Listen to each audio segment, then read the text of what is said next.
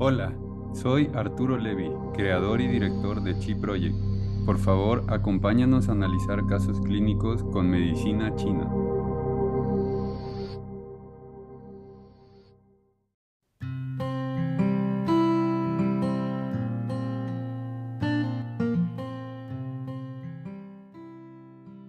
Bueno, buenas noches a todos, buenas noches a todas. Estamos aquí hoy otra vez para um, análisis de casos clínicos. Según la medicina china, somos Chi Project y recordarles que estamos en, en, nuestro curso de acupuntura distal todos los jueves, que después se pueden seguir inscribiendo al curso de acupuntura distal para el manejo del dolor. Eh, las clases quedan grabadas Pueden ver, revisar el material durante todo un año y todo este mes está al 50% de descuento. Y después de los comerciales, vamos a ver qué caso vamos a presentar ahora. Con los cambios que hemos estado haciendo, eh, dijimos que mm, ahora vamos a presentar el caso, después hablaremos en, otra, mm, en otra sesión hablaremos un poco sobre la diferenciación sindromática de, la patología que estamos revisando y en la tercera sesión, generalmente iremos haciendo así tres sesiones para cada caso. En la tercera sesión eh, analizaremos a profundidad el caso. En esta ocasión tenemos un caso de un paciente masculino de 47 años con una consulta médica de enfermedad de Parkinson. Entonces, este, este paciente eh, pues, se presenta en la consulta con la enfermedad de Parkinson con una evolución de seis años.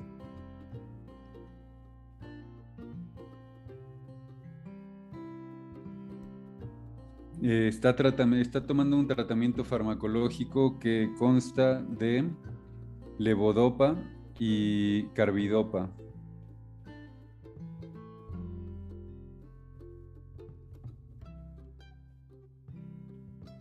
Este es el tratamiento farmacológico que está usando. Vamos a ver cuáles son sus síntomas. Los síntomas que esta persona refiere son alternancia de temblores leves e intensos. Estos, estos temblores se detienen con el esfuerzo, tiene mareos, tiene vértigo, tiene transpiración abundante. Eh, dolor de cabeza.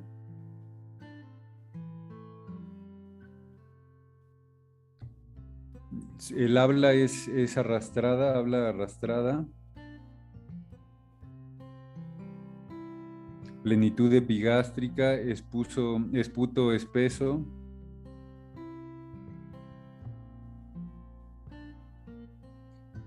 tiene inquietud al sentarse o al acostarse, heces sueltas,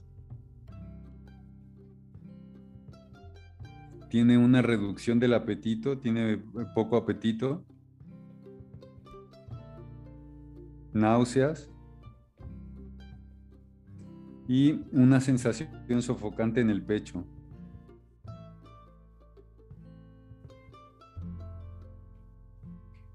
Esta sensación sofocante en el pecho también se puede ir hasta el diafragma.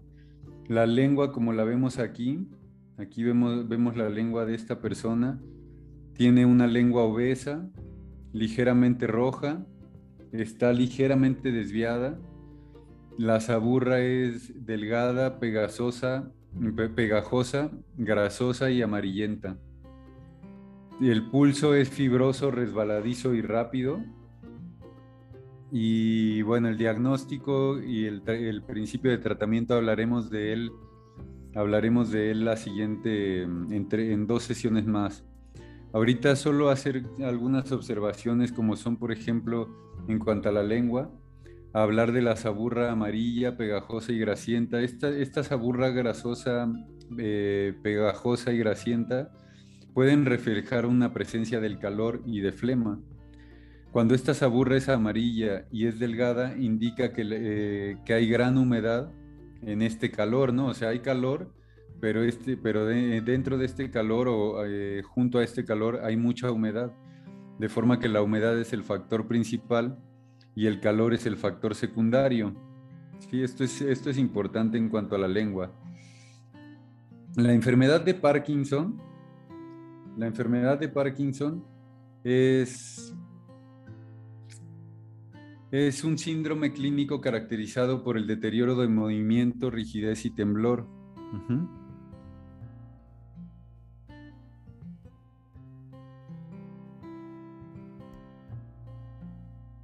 Entonces se caracteriza por este movimiento, la rigidez y el temblor.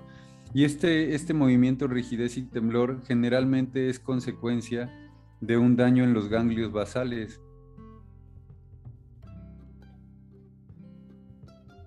La patología consiste en una pérdida celular y despigmentación de la sustancia negra.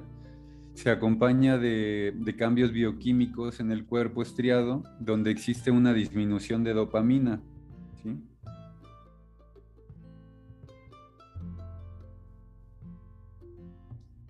Disminuye la dopamina y entonces esta sustancia negra y el cuerpo estriado están, están conectados por fibras en las que la dopamina y la acetilcolina actúan como neurotransmisores. Lo que pasa en la enfermedad de Parkinson es que hay un desequilibrio entre estos dos neurotransmisores, entre la dopamina y la acetilcolina.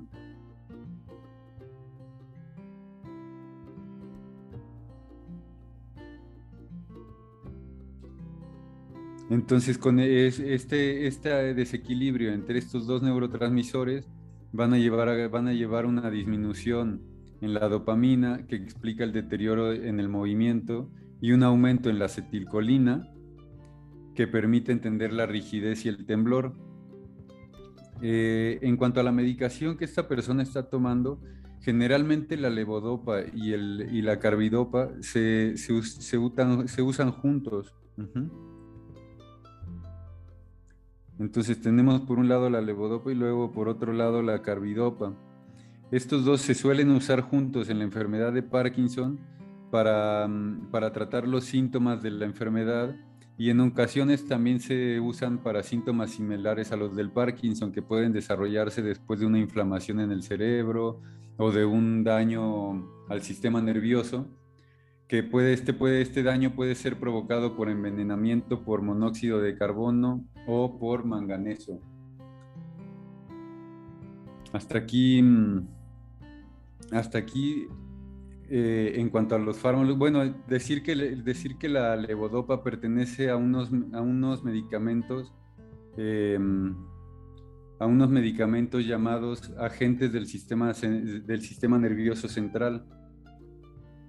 Y la carbidopa pertenece a una clase de medicamentos que se llaman inhibidores de la, de la dascarboxilasa. Esto lo que hace, al, al darles carbidopa, lo que hacen es impedir que la levodopa se descomponga antes de llevar al cerebro y de esta manera no tienen que darle tanta levodopa dándole un poco de carbidopa. Entonces, por eso se suelen usar juntos estos dos medicamentos.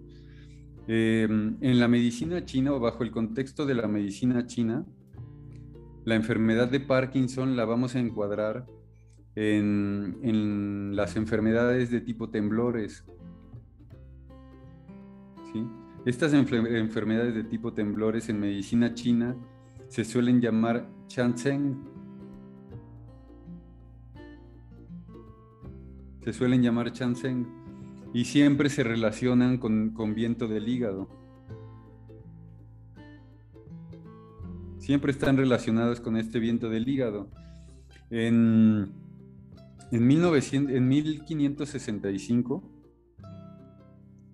se escribió un libro que se llamó Los principios de la, medicina, donde se decía que los temblores por viento son debidos, que los temblores por son debidos al viento que entra en el hígado. Entonces tenemos este viento que entra en el hígado y, y, y aparte el chi, de el chi de los canales se revela hacia arriba provocando tics. Entonces, si el viento entra en el hígado, el chi, el chi del cuerpo se va a revelar yendo hacia arriba y esto es lo que va a ocasionar los tics. Sí, esto es lo que decía este libro. Eh, decía que estos tics iban a aparecer en la cara o iban a aparecer temblores en las extremidades. Em, en, la, en la dinastía Ming también se, también se habló mucho sobre, sobre estos temblores y se decía que los temblores pueden darse a un chi deficiente incapaz de atraer fluidos y sangre hacia los tendones y los canales. Entonces ya aquí en la dinastía Ming se hablaba mucho sobre este chi deficiente, ¿sí? Y este chi deficiente eh, era incapaz de atraer los fluidos, los líquidos y la sangre a los canales. Los fluidos y la sangre, eh, al ser deficientes, no pueden nutrir los tendones. El fuego y la flema, eh, o el fuego o la flema, obstruyen los canales y los tendones, y de esta manera los fluidos y la sangre no pueden nutrirlos. El ki original se ve deficiente y esto va a facilitar la invasión de factores patógenos en los canales, de manera que la sangre no va a poder nutrir los tendones y los canales. Aunque existen muchas causas diferentes eh, en, todas estas patologías o en todas estas construcciones patológicas, eh, siempre, siempre está, está relacionado directa o indirectamente con este viento de hígado. Vamos a abrir otra página. La próxima semana vamos a hablar de la enfermedad de Parkinson en, cuatro apartados. La próxima semana vamos a hablar de la etiología de la enfermedad de Parkinson. Vamos a hablar de la patología Vamos a hablar de la identificación de síndromes y vamos a hablar sobre el tratamiento con acupuntura. Entonces, esto es lo que vamos a hacer la próxima semana. Hoy la idea es solo presentar el caso.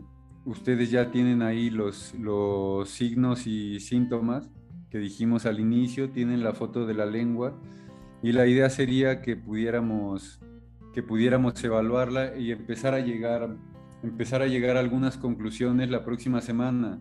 Hablamos sobre la enfermedad de Parkinson, qué puede causar la enfermedad de Parkinson, como por ejemplo el exceso de trabajo, el exceso de actividad sexual, la dieta, el estrés emocional.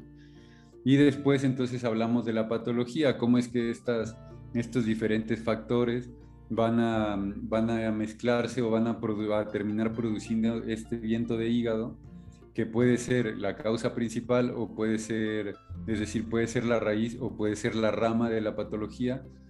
Em, después veremos la diferenciación sindromática, qué tipos de, Parkinson podemos encontrar. Porque, por ejemplo, yo, yo hace tiempo tuve un paciente con Parkinson y su lengua era completamente distinta. Era una lengua eh, roja, sin saburra, totalmente agrietada, ¿no? De tipo mapa, eh, delgada. Eh, entonces, es una patología completamente distinta o una diferenciación sindromática completamente distinta y por eso es importante hablar de la diferenciación sindromática para elaborar un buen principio de tratamiento. Em, hasta aquí tenemos el caso de hoy.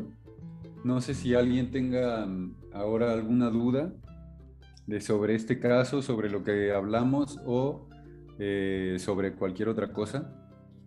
Ahora sí ya pueden abrir sus micrófonos. Siempre la sesión, siempre la sesión como hoy, en la que presentamos el caso, van a ser sesiones rápidas.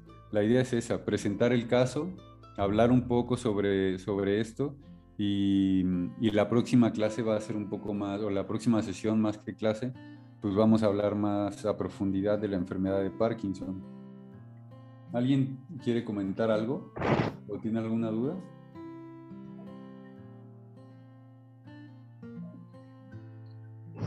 Sí, disculpa, este, no sé si puedes este, aumentar un poco en, el, en lo que dijiste de plenitud. ¿Cuál, perdón? Plenitud. Em, aumentar, ¿Aumentar qué? ¿Aumentar la imagen? No, no, no. Eh, explica un poco, o sea, ¿qué se refiere con eso? Esa es plenitud epigástrica. Ah, ah. Plenitud en el epigastrio, ¿no? Eh, sí, igual no, no apunté todo porque luego me tardo ahí en apuntar, pero también hay esputo espeso.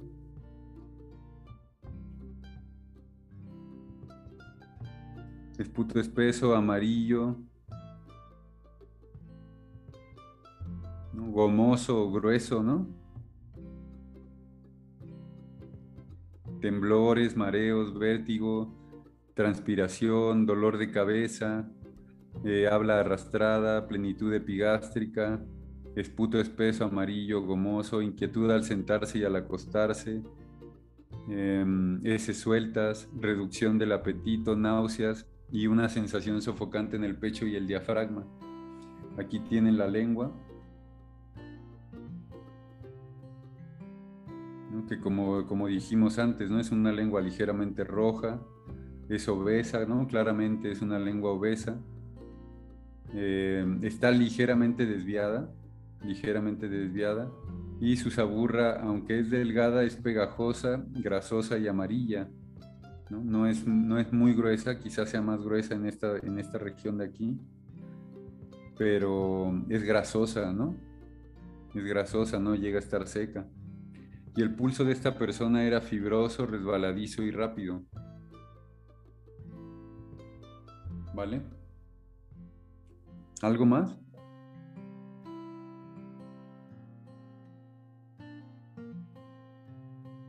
Si nadie tiene ninguna pregunta, entonces lo vamos a dejar aquí por hoy. Y nos vemos la próxima semana, ¿les parece bien?